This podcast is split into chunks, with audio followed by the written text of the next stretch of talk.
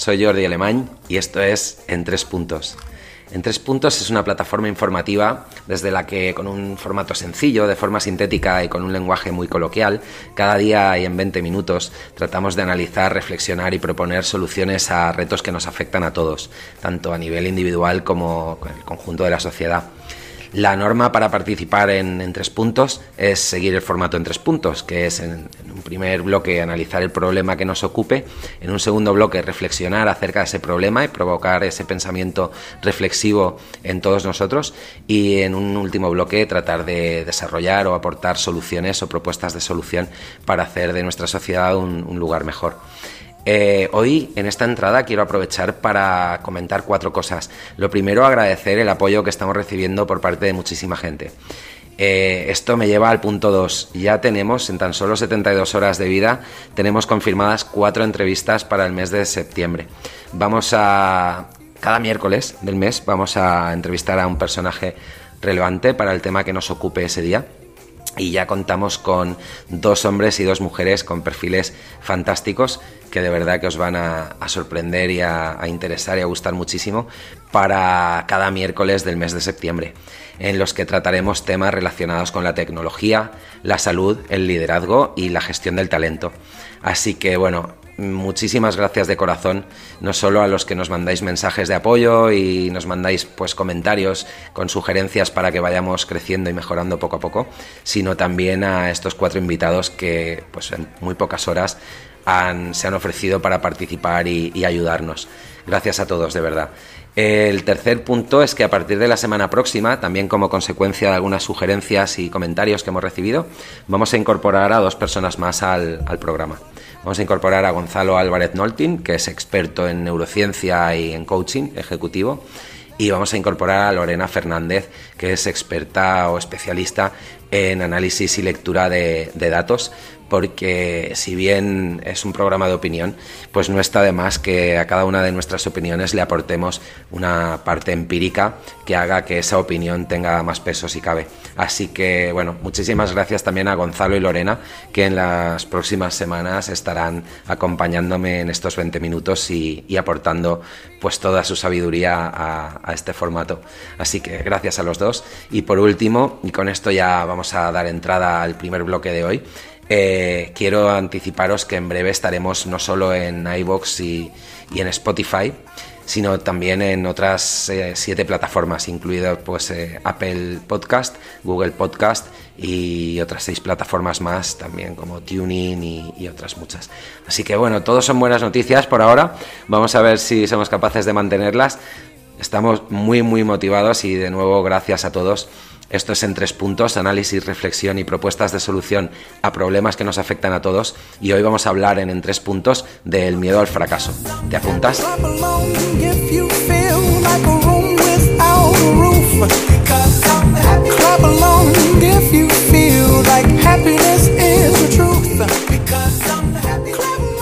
Bien, pues después de esta entrada con tantas buenas noticias, vamos ya con el primer bloque del programa de hoy que es el miedo al fracaso. Y en este primer bloque, como bien sabéis, lo primero que hacemos es analizar la situación. Y en este caso vamos a analizar qué es el fracaso y por qué nos produce tanto miedo.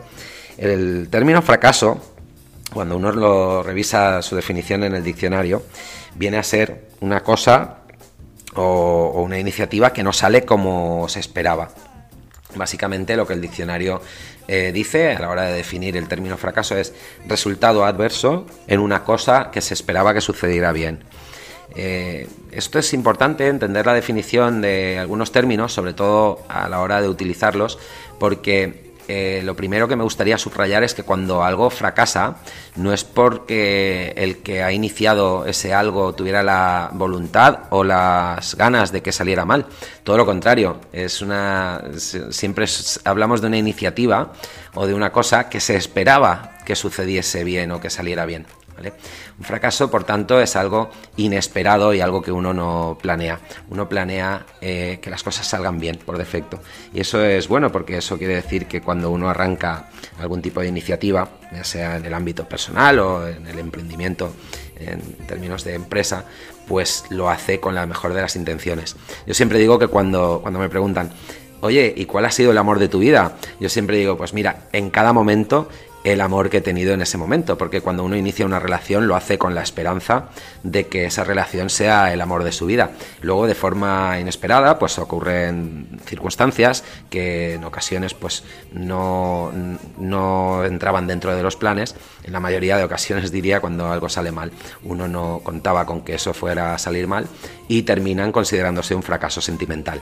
Pero de nuevo, lo que quiero subrayar en este primer bloque a la hora de analizar el fracaso es que el fracaso no es algo con lo que uno, eh, que uno planee o que uno espere. Es algo que ocurre de forma inesperada. El segundo punto que quiero subrayar de este análisis es que el fracaso es eh, temporal, no es una situación, un estado definitivo. Y esto es muy importante, a mi juicio, porque lo vamos a ver a lo largo del programa de hoy tenemos la mala costumbre de asociar fracaso con pérdida. Y el fracaso en el 99% de las ocasiones tiene más que ver con ganancia que con pérdida.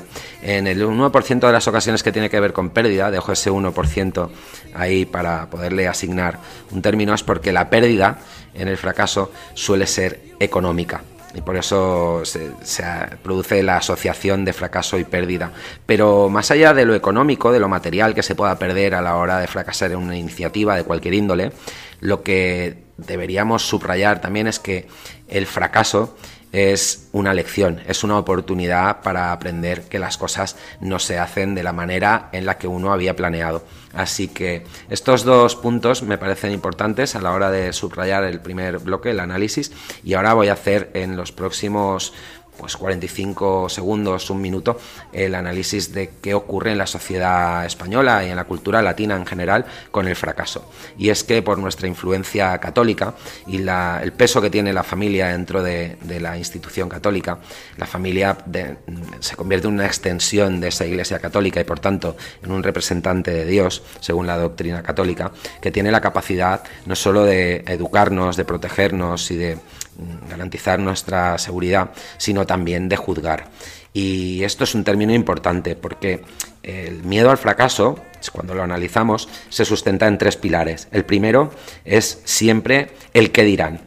Cuando uno fracasa, eh, la mayoría de veces le importa muy poco a nivel personal. Eh, sí es cierto que hay un daño que se produce en términos de ego, porque cuando, como decíamos, uno siempre quiere que las cosas salgan bien, pero la mayor preocupación tiene que ver con el qué dirán, qué dirán nuestros padres, qué dirán nuestros vecinos, qué dirá la sociedad en general. Y este es el primer punto que tiene mucho que ver con la educación que nos inculcan, con el modelo educativo, con los valores que nos inculcan, que estos a su vez tienen mucho que ver, obviamente, con la religión católica, que es la que mayor influencia tiene a lo largo de los siglos en nuestra sociedad. El segundo punto es la exageración de las consecuencias. Generalmente tratamos, eh, mm, tendemos a exagerar cuando proyectamos qué podría pasar si las cosas salen mal, los resultados y el impacto de esos resultados para encontrarnos en muchas ocasiones en que cuando las cosas salen mal, pues no pasa nada, simplemente pasa que han salido mal, ya está, no hay más. Hemos perdido dinero, seguramente, hemos perdido tiempo y nos sentimos frustrados porque la intención era que saliera bien, pero tendemos a exagerar porque nos lo inculcan así de nuevo, el que va a ocurrir. Y por último, ¿qué valoración hacemos de nosotros mismos? Y esa es la parte ego que he mencionado hace unos segundos, que tiene que ver con eh, ese, ese pepito grillo que tenemos en nuestro interior que dice, ¿ves? Es que no eres capaz de hacer esto. Y eso también nos lo tenemos que lo tenemos que subrayar porque forma parte de nuestra educación y de esos patrones mentales que nos inculcan desde pequeños. Son consecuencia, como digo, de la doctrina eh, tanto religiosa como de los valores éticos que han influido tanto, tanto en el desarrollo de nuestra sociedad y en la conducta de, de los miembros de nuestra sociedad. Ese es el análisis que hago hoy y con este análisis vamos a pasar en breve al bloque 2, a la reflexión.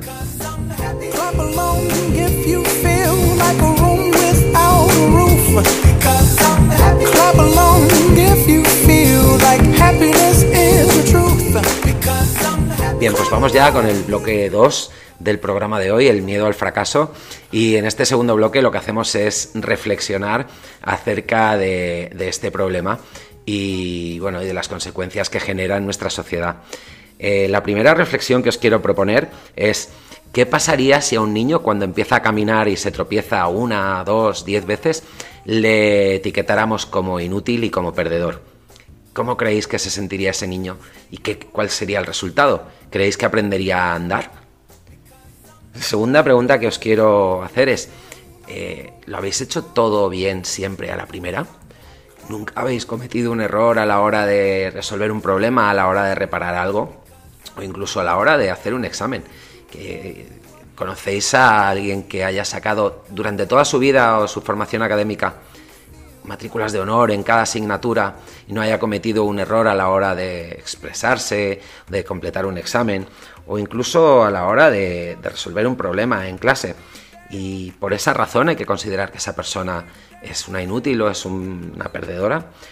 Eh, ¿Cuál sería el objeto a la hora de, de analizar la vida si todo lo hiciéramos bien desde el primer día? ¿Cuál sería la razón de ser del ser humano en un mundo en el que no está permitido el más mínimo error?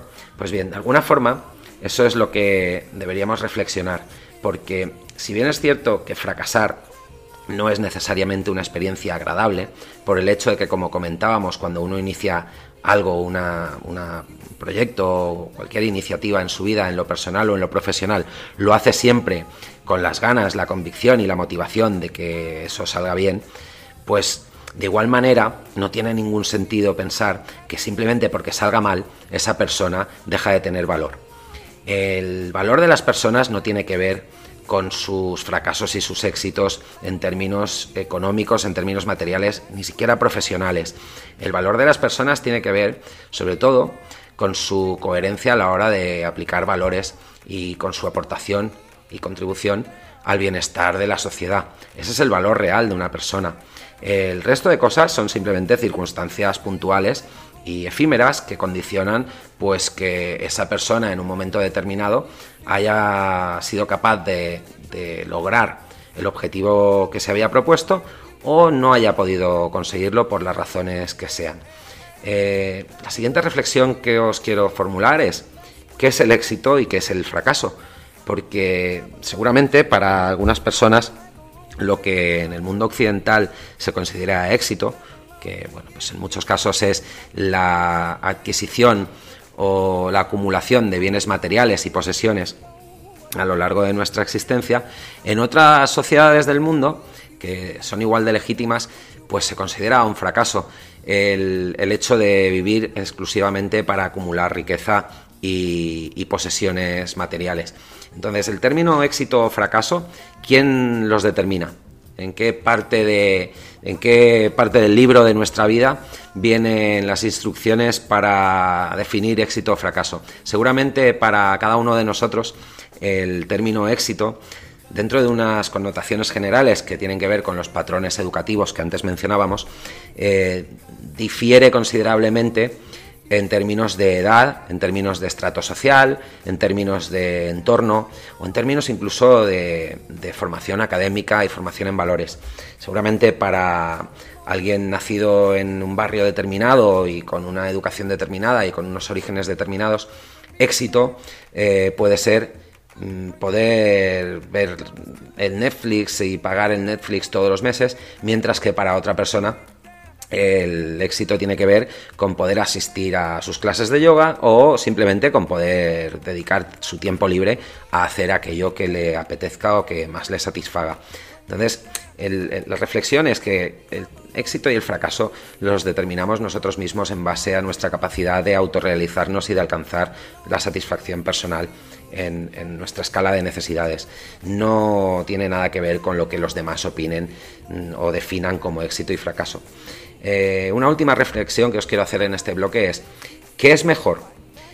Eh, ¿Tener mucho éxito y vivir amargado?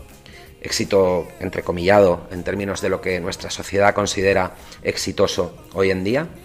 ¿O es mejor ser feliz y ser considerado un fracasado para el resto de la sociedad? Es una reflexión interesante porque en, el mundo en que vivimos, particularmente en las sociedades occidentales, eh, tenemos que tratar a diario con el difícil equilibrio y la, dicotomía entre qué es mejor ser feliz o tener dinero. porque desafortunadamente ambas son difíciles de equilibrar. Y aquí dejo este segundo bloque, la reflexión, para que cada uno de vosotros tratéis de definir qué es el fracaso y cómo afecta a vuestras vidas el éxito y el fracaso en el día a día.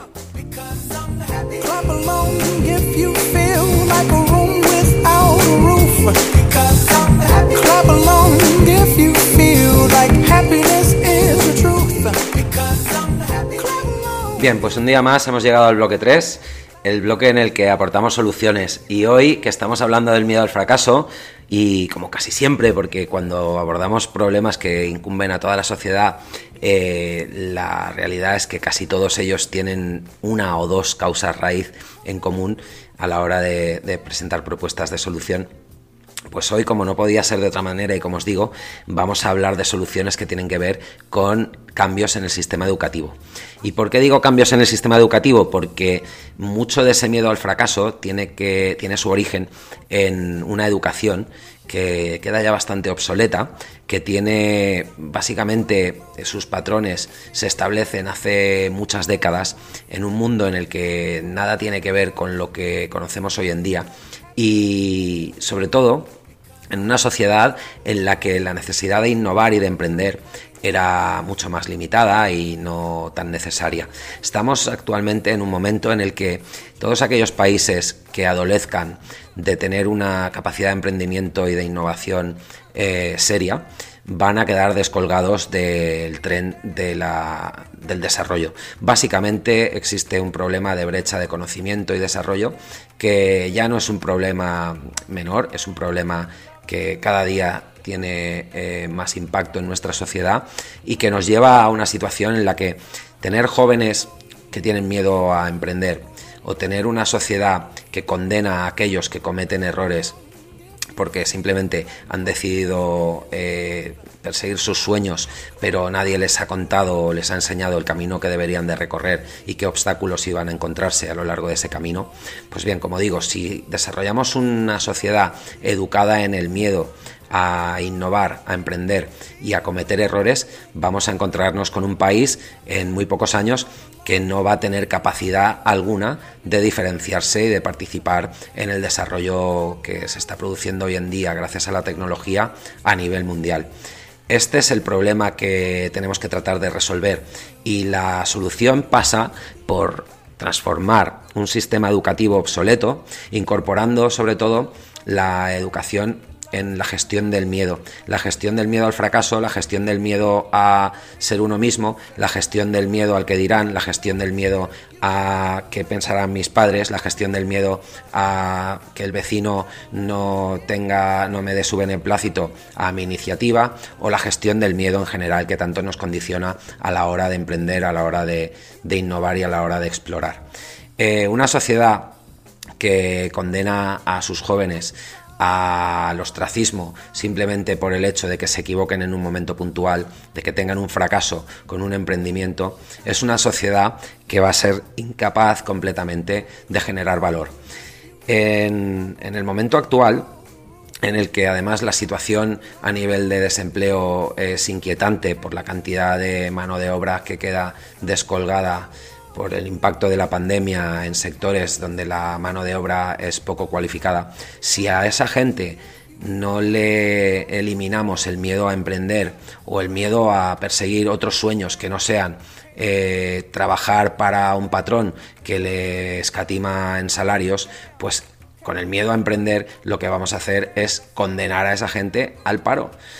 Si, si esto es muy sencillo, cuando hay 19 millones de personas en activo y otros 4 que están buscando trabajo, en total unos 23 millones de personas en edad de trabajar y con disposición de trabajar, y tú tus sectores industriales no son capaces de generar trabajo más que para 18, pues tienes ahí 4 o 5 millones de personas de forma recurrente que se tienen que reinventar. La reinvención pasa porque tengan capacidad de, en primer lugar, volverse a educar, con lo cual apuntamos al sistema educativo que debería de estar ayudando a que esa gente se reciclara. Y en segundo lugar, tienes que abrirles la puerta a que sean capaces de generarse propio, su propio empleo. No estoy diciendo que todo el mundo tenga que ser autónomo o montar una empresa. Lo que estoy diciendo es que al menos aquellos que sí que tengan la voluntad de hacerlo y que tengan eh, la inquietud, que tengan la convicción, la fe en sí mismos, que tengan las capacidades de hacerlo, no les inculquemos el miedo a que lo hagan, porque si les inculcamos el miedo lo que vamos a hacer es desanimarlos en ese proceso emprendedor. Y de nuevo, si tenemos un sistema educativo que desalienta el emprendimiento, vamos a tener una sociedad en la que no va a haber suficiente trabajo para todo el mundo, porque el trabajo lo generan las empresas y las empresas tienen que ser empresas que se incorporen al mercado agregando valor y para agregar valor hace falta innovación. Y la innovación, nos guste más o nos guste menos, tiene que ver con cometer errores y con fracasar. Nadie ha innovado sin haberse equivocado primero es un proceso, reflexionarlo, es un proceso que va de la mano, que va intrínsecamente vinculado. Innovación significa mejora y mejora, para poder mejorar algo, primero tienes que intentar cambiar cosas. Y cuando intentas cambiar cosas, lo más probable, en el 99% de los casos, es que te equivoques a la primera. Y como consecuencia de ese error, aprendas la manera en la que no tienes que hacer las cosas, o dicho de otra forma, aprendas la manera correcta de hacerlas. Así que vamos a cerrar con tres ejemplos de grandes fracasados de la historia, sobre todo de la historia reciente. Os voy a dejar tres nombres encima de la mesa seguro que os suenan todos mucho. Uno es Richard Branson, propietario de Virgin Atlantic. Es una aerolínea británica. Los que no lo conozcan, pues es un señor que ha fracasado en decenas de ocasiones antes de ser un hombre, el hombre de éxito que todo el mundo reconoce y admira hoy en día.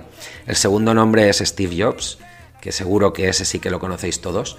Eh, era el fundador de Apple y su fracaso más sonado fue ser despedido de su propia compañía por sus socios.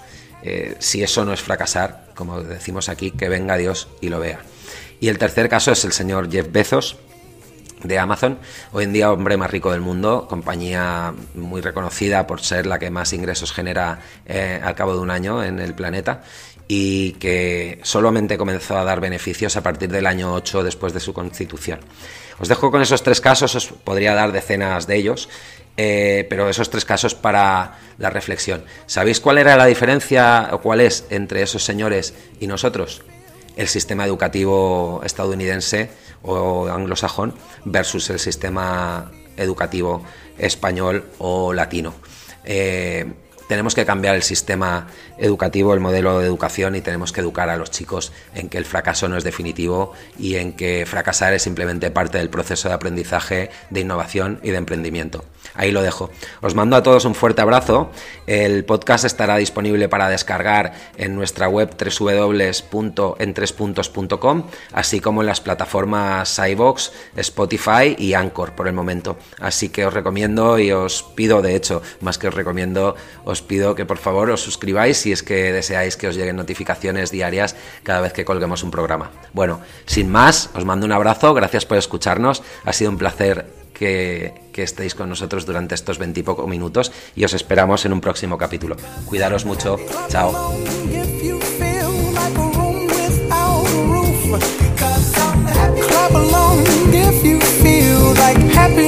is the truth. Because I'm happy. Clap along if you.